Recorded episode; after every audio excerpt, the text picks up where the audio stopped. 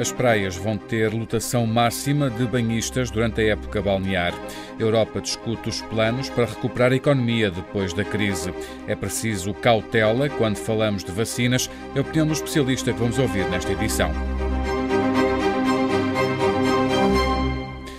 Portugal registrou o valor diário mais elevado de mortes nos últimos 12 dias. Foi o segundo valor diário mais alto desde o início da pandemia. Foram 35 mortes, para um total de 820 vítimas mortais. O número de novos casos subiu 1,7% para mais de 22.300. Os dados da Direção-Geral de Saúde mostram que o número de novos casos foi o valor mais baixo dos últimos seis dias. O número de doentes dos cuidados intensivos alcançou o valor mais baixo de pessoas dos últimos 10 dias e o segundo valor mais baixo de todo o mês de abril. São pouco mais de 200. Também o número global de internados continua a cair, baixou da barreira dos 1.100. Há mais 58 pessoas recuperadas, são mais de 1.200.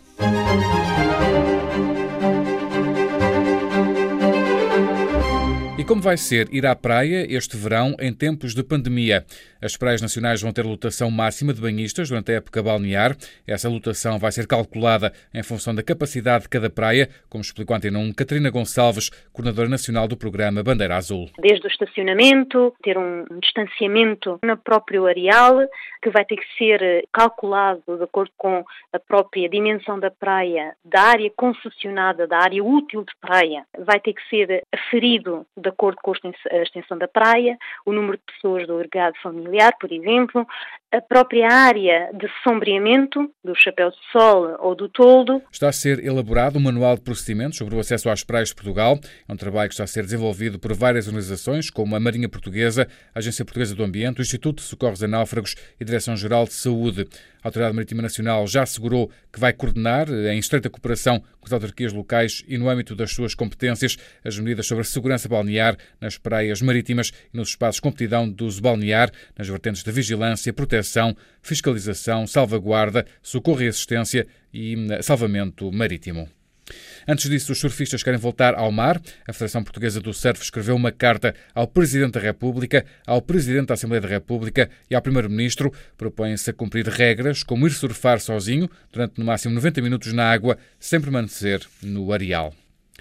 Os líderes da União Europeia estão reunidos hoje para videoconferência para tentar encontrar uma resposta económica robusta à crise sem precedentes provocada pela pandemia do novo coronavírus. O primeiro-ministro português, António Costa, defende um valor de até 1,5 bilhões de euros assente a emissão de dívida da União Europeia.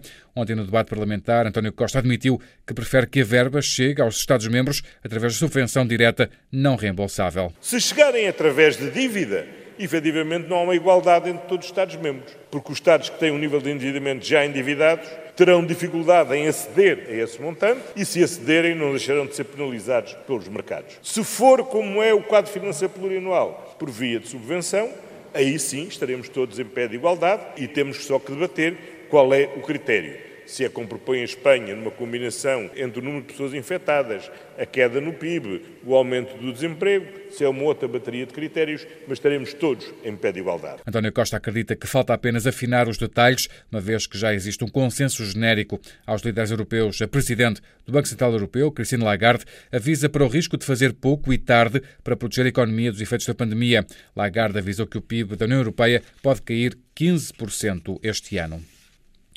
Cientistas da Universidade de Oxford começaram hoje a testar mais uma vacina contra a Covid-19. Não há ainda certezas sobre a eficácia desta vacina, mas o ministro britânico da Saúde, Matt Hancock, está esperançado de que ela terá êxito.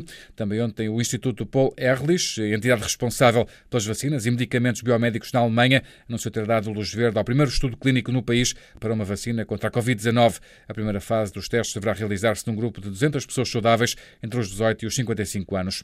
Ora, em entrevista Antena 1, o professor da Faculdade de Medicina da Universidade de Lisboa e investigador principal do Instituto de Medicina Molecular, Miguel Castanho, diz que tem que haver cautela com as vacinas em projeto, porque nem sempre os processos correm como desejado. A parte mais sensível é sempre a última. E por isso é que eu há pouco recomendava cautela, porque pode correr tudo muito bem até aos primeiros testes em humanos.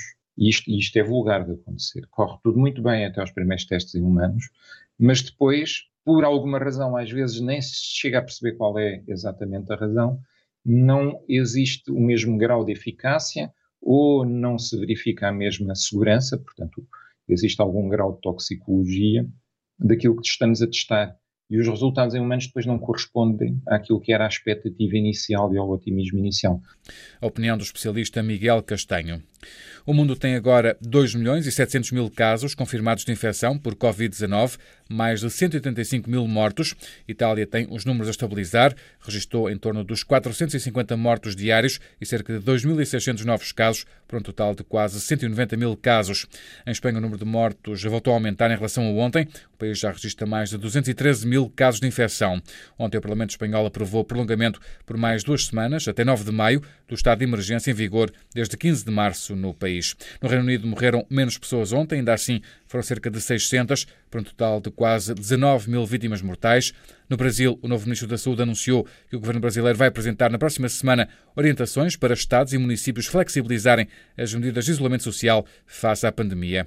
Na China, há pelo menos oito dias consecutivos que o país não registra qualquer morte. Em Xangai, as escolas vão começar a reabrir na próxima semana com medidas de segurança e distanciamento social, quase quatro meses depois de serem registrados os primeiros casos de infecção na região. Em África, o número de mortos provocados pela Covid-19 é agora superior a 1.200, com quase 26 mil casos registados em 52 países. O norte de África mantém-se como a região mais afetada pela doença. No fecho deste relatório, a Universidade da Beira Interior vai avançar com dois projetos de investigação relativos à imunidade de grupo e a métodos de diagnóstico mais rápidos da Covid-19.